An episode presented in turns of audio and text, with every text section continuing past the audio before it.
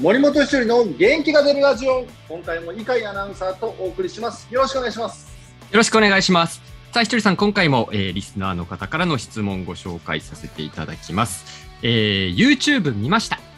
観察について質問です。人の才能や個性を見るとき、ひとりさんは一体どのように観察しているのでしょうか、えー ?YouTube ひとりズムでの清宮選手に対するコメントを見て、あまりの観察力に驚愕。機微な変化にも気づける、見抜ける洞察力。プロ野球選手ってみんなそうなのでしょうかその観察眼はセカンドキャリアにも生きているのではないでしょうか。一体どのように物事を観察しているのか興味津々です。ひとり先生、よろしくお願いします。といただきました。ちょちょっと褒めすぎじゃないです か今 褒めすぎですかいや、でも驚かれたみたいですよ。あーあ YouTube ね見てくださっててありがとうございますはい、これ清宮幸太郎選手のまあ進化を紐解くというテーマで、えーまあ、松坂世代最高の左バッターと言われ横浜などで活躍した古木克明さんとお話しされていたうんうん回ですけれども、まあ、私も見ましたけえーとどねすごいですよね。はい、え細かい洞察というか、まあ、僕らはほら、まあ、一応ね、一応とか、もうプロ野球かじってるんで、そのはい、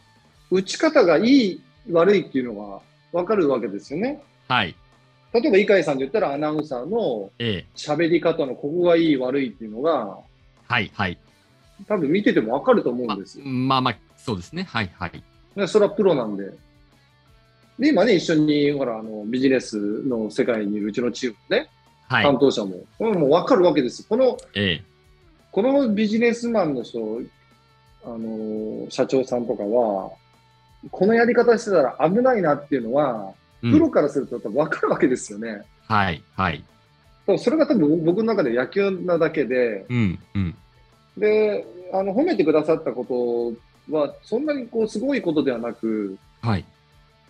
ま毎試合のようにファイターズ戦見てるんで、ええええなんでこう良くないのかな、なんで良くなってこないのかなっていうのも、見てればなんとなく分かるし、はい、で、変わってきたときに、あ、ちょっとこう打ち方変わってきたなっていうのも変化にも気づけるんで、だからなんか別にその、特別、そこに気づいたというよりは、はいまあなんか、プロ野球 OB の方が見てたら、その変化にはみんなが気づくんじゃないかなと思いますけど、ね。あーまあまあ、それはそうですよね。そこをね、うん意識して、現役時代もずっとやってこられたわけですから、うん解説としての立場で見たときに、やっぱりそ、そこをやっぱりね、解説として求められてる部分でもね、当然あると思いますし。そうそうで逆にだってそこにいろいろな、ね、選手がいて気づけないことも多いしはい、この間だってなんかいきなり実況の方にこの選手なんか変わったの気づきませんかって言われて、はい、よくよく後々考えたらあはい、こんなに左手の使い方違うんだっていうのははい。あーって感じだけど気づけなかったですかねその生放送中に。ああ、そうですか。あ、でも、まあ、当然ね、そういうこともあるわけですね。いろんなそうい選や手そがれほ生放送中にそれ振るみたいな。 ひとりさん気づいてないんですかみたいそんえそこんなに左手の使い方変わったのに気づきませんかみたいな見え方になっちゃって、やな。めてよみたいな。 そうそう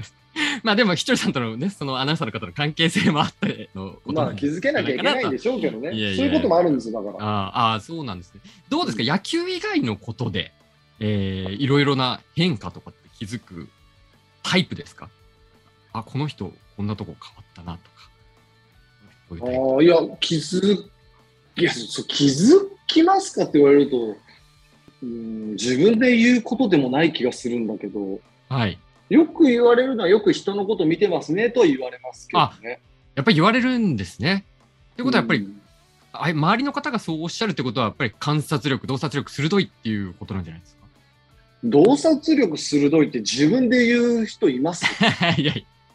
俺、ずいや、それは俺、鋭いんだよねとはなかなか言わないとは思いま言すえけど。ないですよねう。ん。前回もそうだったのあの、パパトークの時に、はいはい。なんかいろいろ、俺すごいぜって言いそうになるぐらいのね、はい。ネタありますけど、基本はほら、自分で言う言っちゃいけないワード結構多いから。いやー、そうですよね。いやでも、例えば、えー奥さんの髪型の変化とか、 メイクの変化とか、細かいそういう家族の変化とか、 そういうの気づかない。気気づかないんですかもう、なんか嫁さんがばっさり髪切った時とか、全然気づかないみたいあな。っさりで気づかないんですかちょっととか、なんかその微妙な、それは気づかないレベルじゃなくて。うん、なんか、長い人のはい。 10センチと、はい、い短い人の10センチって違うでしょ。や、まあ違いますけど、でも10って結構です。だから気づかないんですって、そういうの。え、それ、そういうのを言われ、言われますな2、んか3日後に、2、3日後に言われます。二三日ちょっと泳がされてるじゃないですか。うんあれあれみたいな。それさっきのアナウンサーの方のやつと一緒ですよ。気づかないんですかあの、あのあれなんとなくそういえば、あすすっきりしたねみたいな。いや、そういう、後追いで、後追いで言って。うん、なんかそんなね、あの、気づけない自分もいるの分かってるから、はい。決して人のことをよく見てるって自分で言えないってことなんです。うん、まあ、ご家庭ではそうなのかもしれないですけど、ただビジネスの場で、なんか、よく見ようと意識したりすることってあるんですか周りの、うんなんて言うんでしょう、空気感とか関係性、あ、こことここはじ、今日初めて会った人たちだけど、ここの二人の関係性、こういう感じなんだなとかって、見ることないですかまあよく、初めましてでご挨拶することがよくあるんですけど、はい、はい。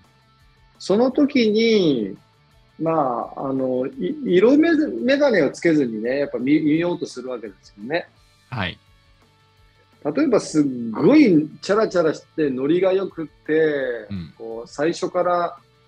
ゴイゴイで来られる方もいるわけですけど、はい、はい。その瞬間ダメってしちゃうのももったいないんで、うん。じゃあそこにはなんでなのかなとか、めちゃくちゃその人と一生の付き合いになる可能性もあるわけですから、まあ、そうですよね。はい。うん、なんだろうな、その人とその触れ合った時に、うん。会話したときに、いろんな情報が自分の中に入っていくので、その情報を自分の中で処理するっていうのがまず一つですよね。はい。で、あとは、これは、あの、難しいというか、自分の中で最後には勘、勘というものが働きます。三。はい。はいなんとなくこの人いい人そうだなはい。なんとなく怪しいなとか、勘それは何ですか先ほどの、まあ、野球でそのね、いろいろなことに気づく、み見て変化に気づくっていうことで培われてる部分っていうのもあるんです。うーん、どうなんだろう。まあ、人のことをよく僕は見見てるんで、はい。その情報が最後には判断になるのかもしれないんですけどう、ん。うんなんか合う合わないとかね。合う合わないっていうのは結構自分の中で、うんうん。うんなんか情報と最後はなんか感じるものじゃないですか。まあまあ、そうですね。うん。まあ、それも、これまでの自分の中での経験値とか、そういったもので多分、なっていくものかもしれないですけどね。はいうん、そうですね。はっきりと情報が手に取ってわからないものには最後はなんとなく勘で動くっていうのは、はいその勘っていうのもね、うん。あの、ふ普段言う勘がひらめくの勘と、はい。感じるっていうね、あっちの感敏感とか、あっちの方の感が働くっていうのもある気がするんで、うんうんうん。なるほど、なるほど。そうなんですね。で、あの、ちょっと番組のね、スタッフから、ひとりさんの洞察力、観察力について、こんな事例がありますというおのうが寄せられたんですけれども、えー仕事仲間から、最近自分でも何かが足りないなと思っているとき、絶対に心のもやが晴れるようなコミュニケーションを取ってくれる。最後の方で、お少しは何かつかみましたと言われるので、やっぱり気づいてたんかーいと、洞察力に恐ろしくなりますというスタッフの方がマジいるようですけど、覚えてないらっしゃいます覚えてるような、覚えてないような。ないような。心のもやが晴れるようなコミュニケーション。ああ、そうなの。それはだって僕、僕に聞かれても、言われても、いや、でも確かになんか、ひとりさんね、あのーわすごい見られてるなっていうか、なんか、お自分の私もですよ。ひとりさんとまあこういうふうにご一緒するようになって、なんか奥の方を見ようとしてるなっていう、なんか目線というか、ちょっと待って、それさ、今、ボイシー、何回かしか聞いてない方からすると、森本市長にちょっと面倒くさいやつだな っていやいや、思われるそういうこと、そういうこと発ではな言い。やめてもらっていいえですか、えええ違う、そう別に貶めようとそういうことではないんです。いや、なんかひとりさん、やっぱ、ひとりさんってすごい見てるんだろうな、なんか本質の部分を見ようとしてるんだろうなっていうのは、なんか、ああ、まあ、それはありますね。本質を見ようとしますよ。 なんか、だから、すごい怖いんですよ、私は。なだから、完全に俺が碇さんをいじめる番組みたいになりかねないです、これ。なんか捉えられ捉えられいて。やいや、そんなこと、なんか僕が浅く喋ってることとか、なんか見透かされてしまいそうな感じがするので、ああ、はまあまあ、そうかも。なんか、あの、そうかも僕ら偉そう偉そうにいろんなね、なんか口調で言う人いるじゃないですか。はいはい、で、弱々しく言う人もいるけど、はい、言葉がちゃんとそこにあの載ってるかどうかというか、伝えたいことが本当に合ってるかどうかっていうのは、言葉となんか波長を聞いてると、うん意外うんと伝わるものがあるんで、ええええすごい弱々しく、はい、あの、いや、頑張りたいですって言ってるんだけど、本当に頑張りたそうにしてるかどうかとかさ、はい、はい、